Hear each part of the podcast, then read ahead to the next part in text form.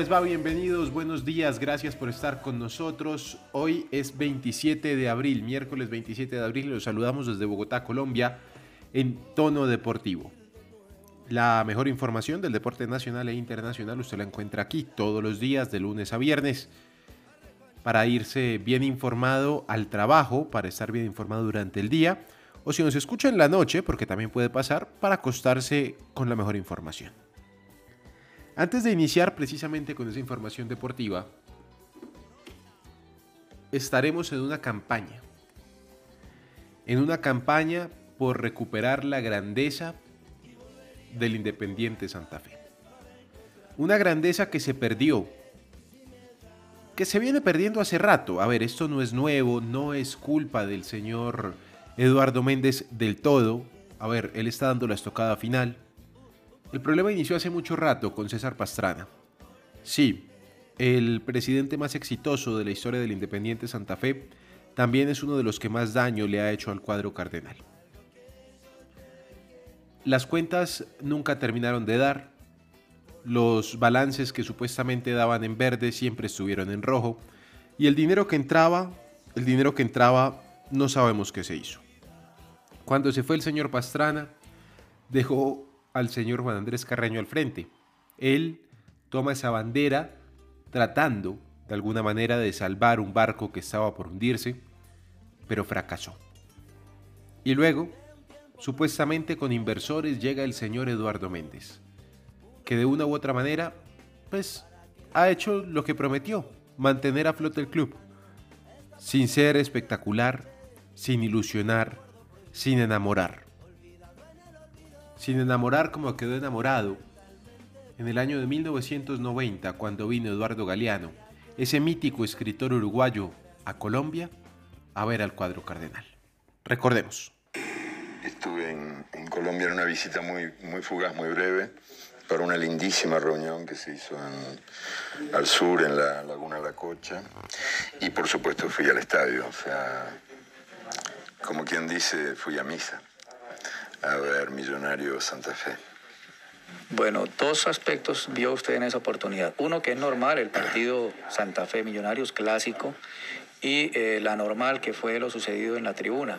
¿Qué opinión le merece a usted eso, eso que ocurrió con los hinchas en la tribuna? Es inexplicable, no, no sé por qué se les ocurre celebrar un gol de una manera tan suicida. Espero que, como dicen en, el nordeste de Brasil, muriendo se aprende. Espero que se den cuenta de que hay otras maneras de alegrarse, ¿no? No está nada mal celebrar un gol. Al fin y al cabo, ese desastre que ocurrió no es el resultado de ninguna pelea, no hubo nada violento, nada agresivo. Fue nada más que una expresión de alegría y creo que hay que saber alegrarse de manera más sana. La hinchada en Colombia y concretamente en Bogotá era muy fría hace unos años. Hoy se pondera mucho que es efusiva, que grita, que salta, que La verdad corre. que a mí me ganó el corazón la hinchada del Santa Fe. En el primer tiempo iban perdiendo y jugando bastante mal, la verdad sea dicha. Podrían haber ido perdiendo por más de un gol, iba 1 a 0 el partido, pero Millonarios estaba jugando mucho mejor. Y aún así la hinchada, con un fervor a prueba de balas, decepciones, desesperanzas, contra toda evidencia, saltando y celebrando a su equipo y dándole ánimo y estimulándolo. Y creo que ese fue el factor, quizás fue el factor de la victoria final del Santa Fe. Pero esa emotividad, ¿usted cree que debe controlarse o que, definitivamente el hincha es una multitud o una masa que nadie, que nadie puede frenar? No, yo no, veo que haya nada de malo en, en celebrar a un equipo, en identificarse con él. Mm, La camiseta es un manto sagrado para el hincha y está bien que lo sea. ¿Qué, qué tiene de malo eso? Una cosa es el hincha y otra el fanático violento que entra al estadio para armar lío, el busca bronca, que a veces se convierte en un asesino, pero eso mm, no tiene nada que ver ni con la hinchada ni con el fútbol. Yo creo que, que el fútbol no tiene la culpa de la violencia que a veces estalla en las tribunas o en las canchas. Eh, la gente desahoga en el estadio, a veces desahoga en el estadio, violencias acumuladas a lo largo de la semana en su vida cotidiana, pero no, el fútbol no tiene la culpa de eso, no hay que confundir a las lágrimas con el pañuelo. Señal memoria. Ahí estaba. Imágenes y sonidos. Señal Memoria es quien nos trae este recuerdo de Eduardo Galeano, el gran escritor uruguayo, que en algún momento escribió lo siguiente. El hincha. Una vez por semana, el hincha huye de su casa y asiste al estadio. Flamean las banderas, suenan las matracas, los cohetes, los tambores, llueven las serpentinas y el papel picado. La ciudad desaparece, la rutina se olvida, solo existe el templo. En este espacio sagrado, la única religión que no tiene ateos exhibe a sus divinidades. Aunque el hincha puede contemplar el milagro más cómodamente en la pantalla de la tele, prefiere emprender la peregrinación hacia este lugar donde puede ver en carne y hueso a sus ángeles, batiéndose a duelo contra los demonios de turno. Aquí, el hincha agita el pañuelo, traga saliva, Glup traga veneno, se come la gorra, susurra plegarias y maldiciones y de pronto se rompe la garganta en una ovación y salta como pulga abrazando el desconocido que grita el gol a su lado. Mientras dura la misa pagana, el hincha es muchos, con miles de devotos comparte la certeza de que somos los mejores. Todos los árbitros están vendidos, todos los rivales son tramposos. Rara vez el hincha dice, hoy juega mi club, más bien dice, hoy jugamos nosotros. Bien sabe este jugador número 12 que es él quien sopla los vientos de fervor, que empujan la pelota cuando ellos se duerme.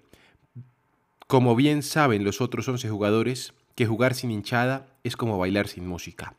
Cuando el partido concluye, el hincha que no se ha movido de la tribuna celebra su victoria. Qué goleada les hicimos, qué paliza les dimos, o llora su derrota. Otra vez nos estafaron, juez ladrón.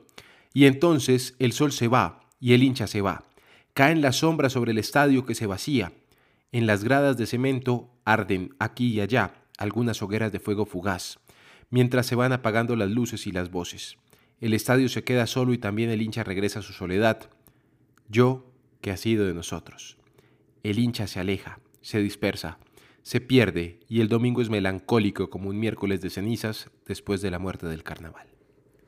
El hincha del Santa Fe, señor Eduardo Méndez, está esperando su salida para volver al carnaval, para volver a sentir propio el cuadro que usted, de una u otra manera, les ha quitado.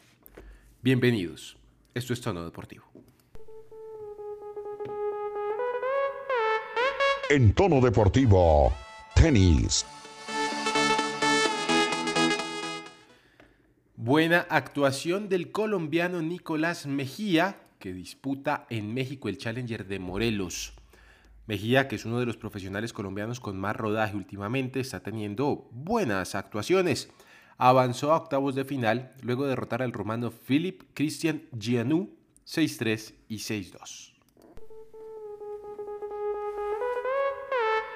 En tono deportivo, fútbol. Hablamos de fútbol en tono deportivo. Don Santiago Villarraga, ¿cómo le va? Buen día.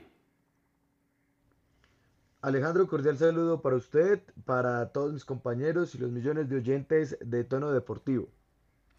Don Santiago, tuvimos Champions League, muy emocionante. Partidazo, partidazo eh, fue lo que vimos el día de ayer entre el Real Madrid y el Manchester City.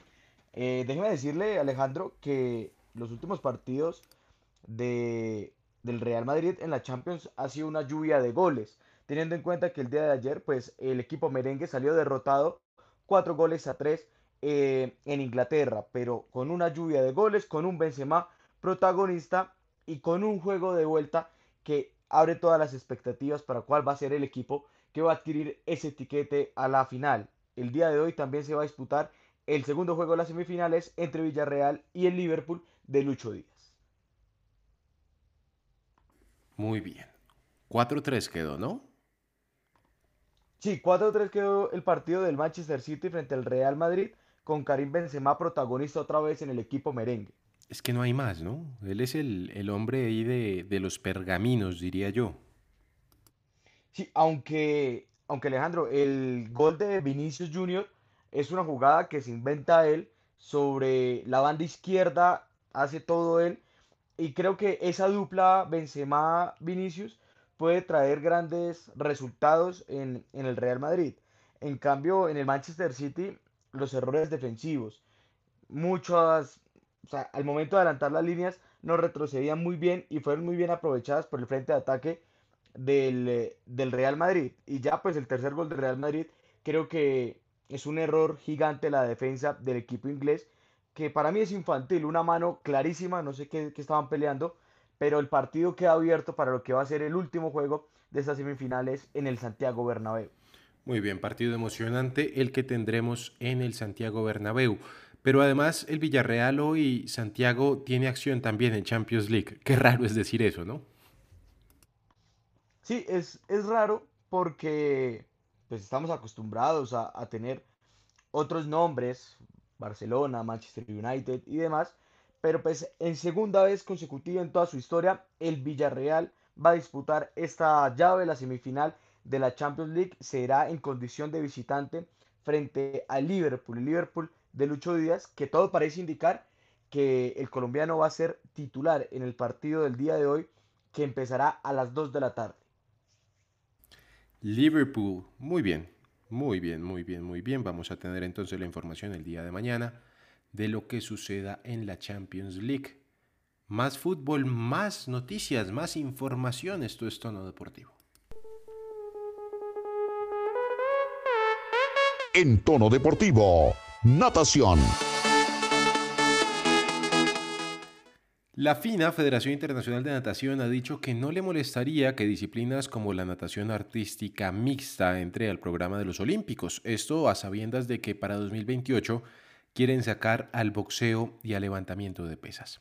Recordemos que Colombia este año ya tuvo representación en esta disciplina en Francia y obtuvo una medalla de bronce. Según lo que averiguamos, no se ve como una mala idea la inclusión de una disciplina mixta, pues cuando han incluido deportes mixtos, han tenido mucha aceptación y popularidad. Esto se traduce en dinero. Y pues, a ver, si van a preguntar si entra el patinaje, si pudiera entrar, está lejos de entrar todavía. Tienen que pasar muchas cosas y cada vez, desgraciadamente, está más complicado. En tono deportivo, tenis. Este año se cumplen 100 años de la cancha central de Wimbledon y van a celebrarlo a lo grande. Lo primero que dijeron los organizadores, ojo a esto, es que los jugadores que no tengan vacuna van a poder ingresar al Reino Unido y además van a poder jugar el torneo. Esto, por supuesto, para no sacar a jugadores como Novak Djokovic, que el establishment no lo quiere mucho, pero que es innegable su calidad y mucho más, sería innegable el hecho, a ver, sería terrible que lo sacaran de esta competencia. Entonces vamos a tener Wimbledon con las grandes figuras. Seguimos en tono deportivo. En tono deportivo, ciclismo.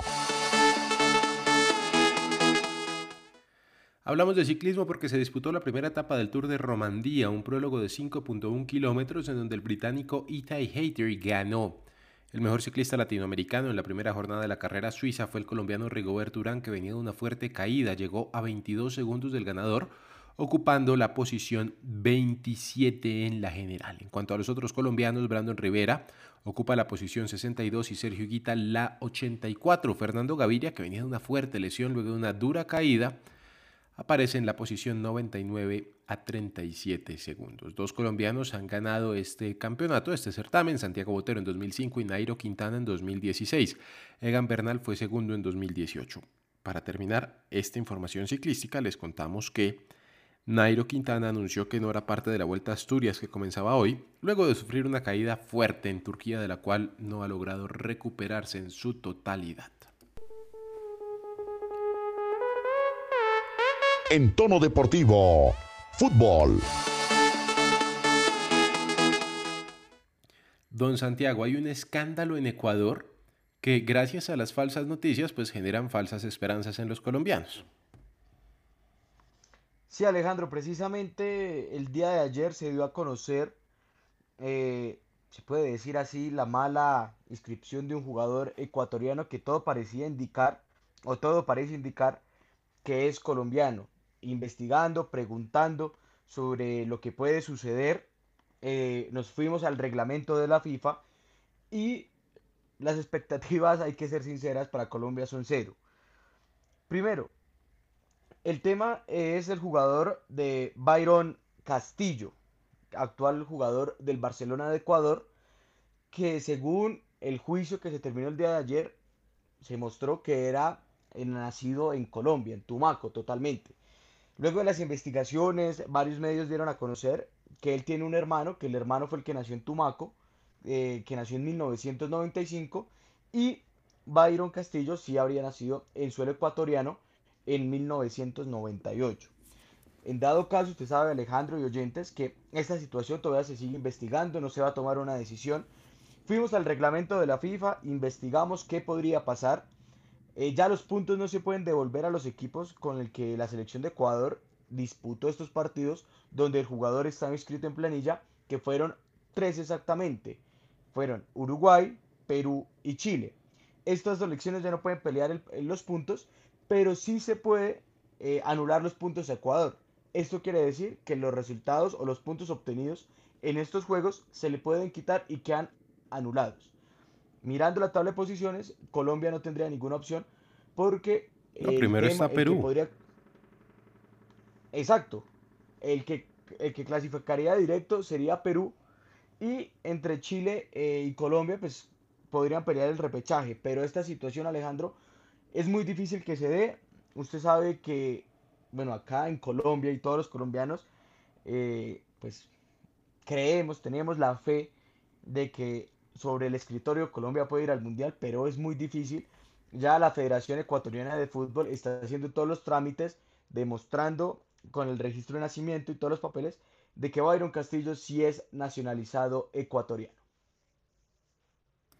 Pero venga, Santiago, a ver, ya queda claro que no va a pasar nada, que Colombia no se va a ver beneficiado porque primero está Perú, Chile está allí y que, a ver, no se van a poner a pelear por esos puntos. ¿De acuerdo? Ya pasó el tiempo, creo que son 48 horas para, para, para decir que estuvo mal, ¿no? Ante la FIFA, ante las entidades reglamentarias. Pero ahora queda la duda, Santiago. Esto no es duda, ¿no? Esto es un secreto a voces, pero el tema de movimiento de jugadores de Colombia, Ecuador, ese tráfico de jugadores es bastante fuerte, ¿no? Sí, Alejandro, pues es que precisamente eh, no solo de Ecuador, sino también miremos el tema de Venezuela, que también es, es muy cercano. Hay varios jugadores en la selección de Venezuela que tienen nacionalidad colombiana, que son nacidos en territorio colombiano, pero que en su momento adquirieron su nacionalidad venezolana. Esto no es algo extraño en el fútbol mundial, esto no es algo que se haya presentado por trampa y demás. De hecho, este proceso ya lleva varios años, eh, varios tiempos en el tema de, del juicio. Papeles vienen, papeles van, pero yo creo que más Colombia y sobre todo algunos hinchas tratan de ganar sobre el escritorio lo que no se pudo ganar dentro de la cancha. Y es muy complicado, y es muy complicado lo que pueda suceder, como usted lo dice Alejandro, ya no se puede pelear frente a la FIFA. Lo que sí puede hacer la FIFA, como lo dije anteriormente, es anular los puntos a la selección de Ecuador y pues ya se podría ver un poco más perjudicada. Pero además, Alejandro vale recalcar que es que la selección de Ecuador em, tiene un proceso y ese proceso eh, hace que pues estos tipos, este tipo de jugadores que no tuvieron una oportunidad en su país de origen, pues empiecen a brillar con otros equipos. Por ejemplo, Byron Castillo es un jugador que toda la prensa ecuatoriana lo pedía porque era el jugador estrella del Barcelona. Y de hecho fue por eso que la Federación Ecuatoriana de Fútbol acelera el proceso, pide como la explicación de los papeles y es donde inicia todo el tema del juicio, de su nacionalidad y el, el tema que se está envuelto en esta situación el jugador ecuatoriano. Pues hombre, no es el primero ni seguramente va a ser el último. Hay que tener trazabilidad de estos jugadores, Santiago, porque, a ver, si son seleccionados de Ecuador, por más de que en Colombia creamos que somos superiores a Ecuador, pues está rindiendo más allá que acá, ¿no? Sí, y Alejandro, pues es que también lo que le decía es el tema del proceso. Y mire que luego de, de este tema, preguntando por este tema de, de Byron Castillo y demás, me soltaron una bomba y puede tener mucha relación. La, la selección sub-20 de Ecuador está buscando técnico y hay dos en carpeta, Arturo Reyes y, y Eduardo Lara, los dos entrenadores colombianos que podrían tomar el mando de la sub-20 del, del país vecino. ¿Me lo repite?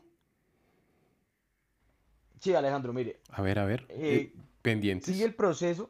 O sea, vale recordar que el próximo año vamos a tener Suramericano Sub-20, que se va a disputar en Venezuela. Por esta razón, la selección de Ecuador está buscando técnico. Los dos candidatos, los dos que tienen en carpeta, es Eduardo Lara y Arturo Reyes. Los dos tu compasado en la selección Sub-20 de Colombia y que son formadores de jugadores. Ah, bueno. Mm. Mejor dicho, fugas de talentos. Y vea que no pasa solamente en el fútbol, Santiago, en el movimiento olímpico también se llevaron a grandes formadores de Colombia para Ecuador. Eso entonces para que la gente tenga en cuenta y sobre todo los dirigentes deportivos que muchas veces se pelean con los formadores por supuestas faltas de proceso, digo, más que de proceso, faltas de resultados, es lo que ellos dicen, ¿no? Y terminan llevándose a la gente, pero bueno, pues esperemos a ver qué pasa. Seguimos adelante con la información del fútbol. Pasamos de Ecuador al fútbol nacional, al fútbol de la Di Mayor. Junior y Unión Magdalena, que protagonizaron un acto bochornoso, Santiago, ya tienen sanciones. Sí, Alejandro, precisamente el día de ayer en horas de la tarde, el comité disciplinario de la DIMAYOR se reunió, dio a conocer las sanciones, pero antes que los oyentes conozcan las sanciones, hay que hacerle un llamado a la alcaldía de Santa Marta y a las diferentes eh, entes gubernamentales que están a cargo de los escenarios deportivos.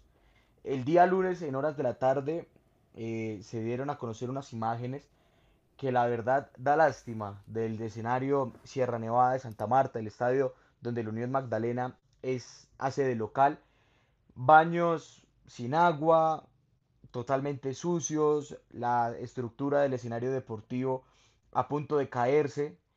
Y yo creo que para nosotros exigirles, porque como lo, dice el doctor Pacho en su momento, nosotros exigimos a nuestros deportistas y a los jugadores, también hay que darle todas las, todas las cosas que ellos necesitan para rendir.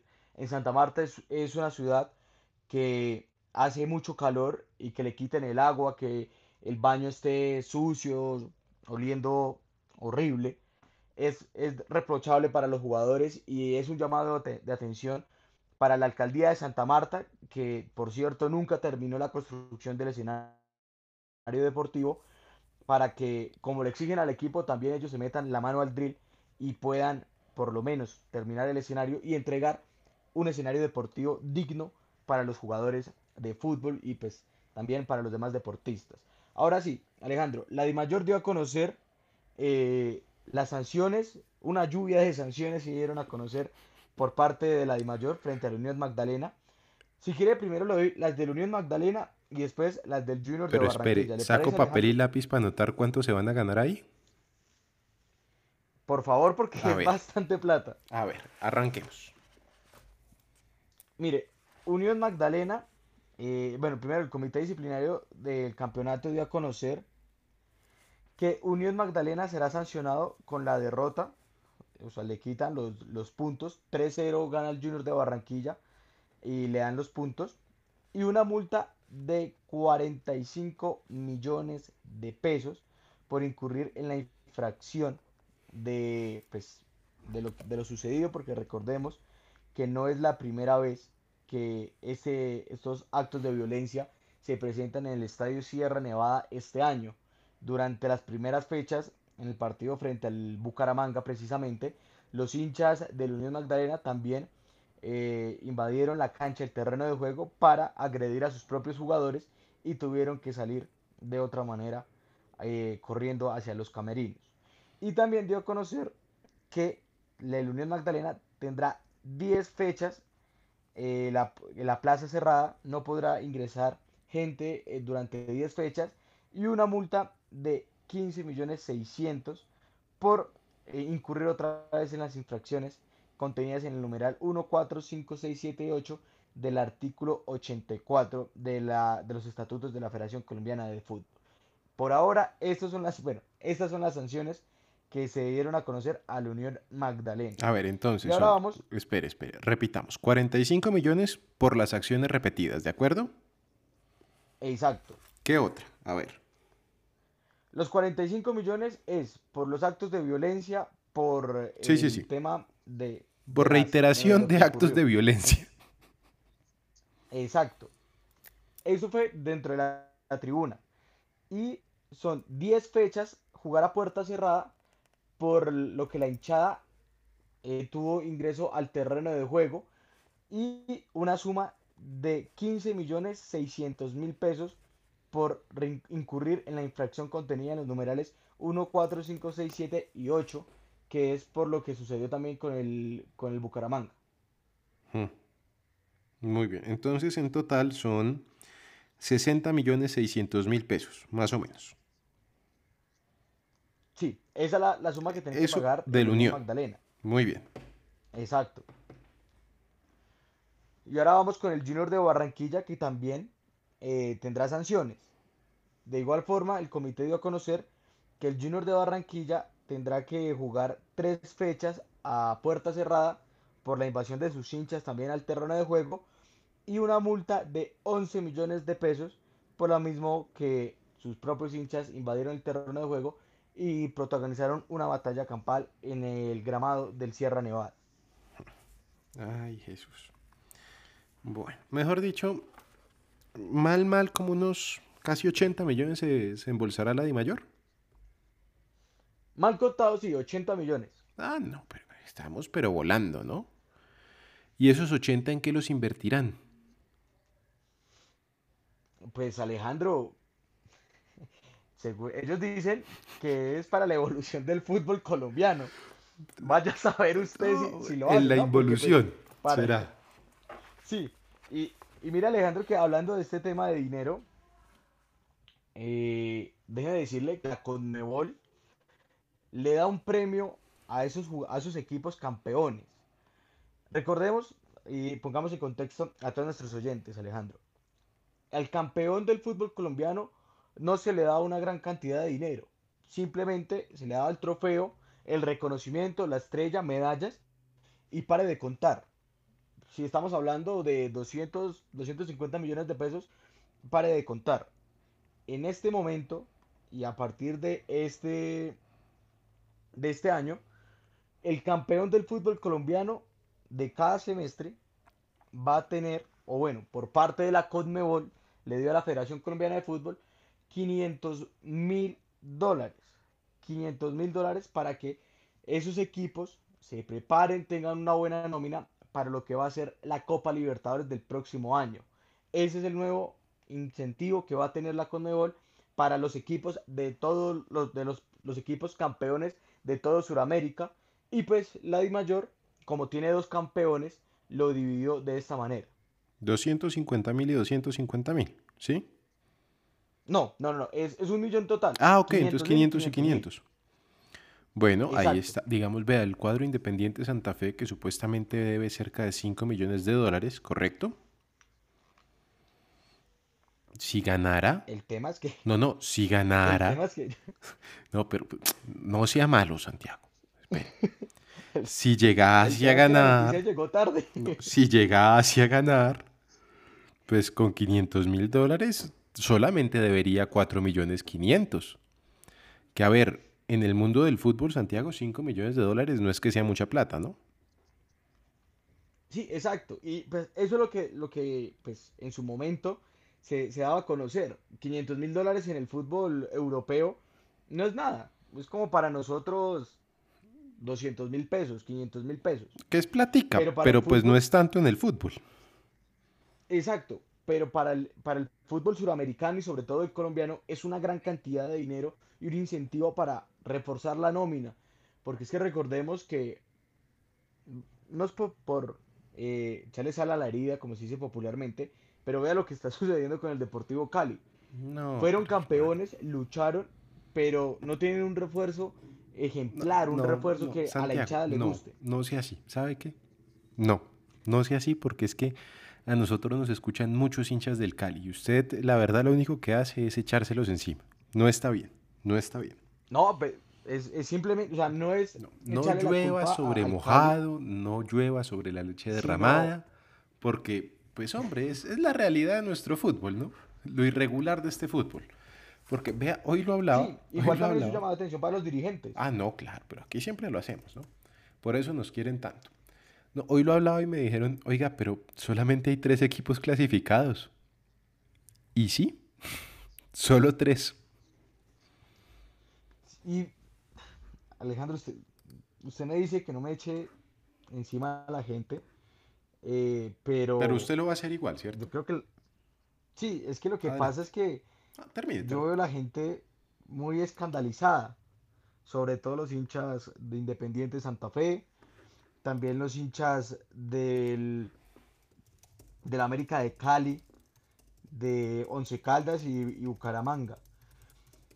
Si vemos la tabla de posiciones, a falta de dos partidos, de tres partidos, perdón, de tres fechas, Independiente Santa Fe tiene todas las posibilidades de clasificar. Está a tres Mm. puntos del, de- del octavo.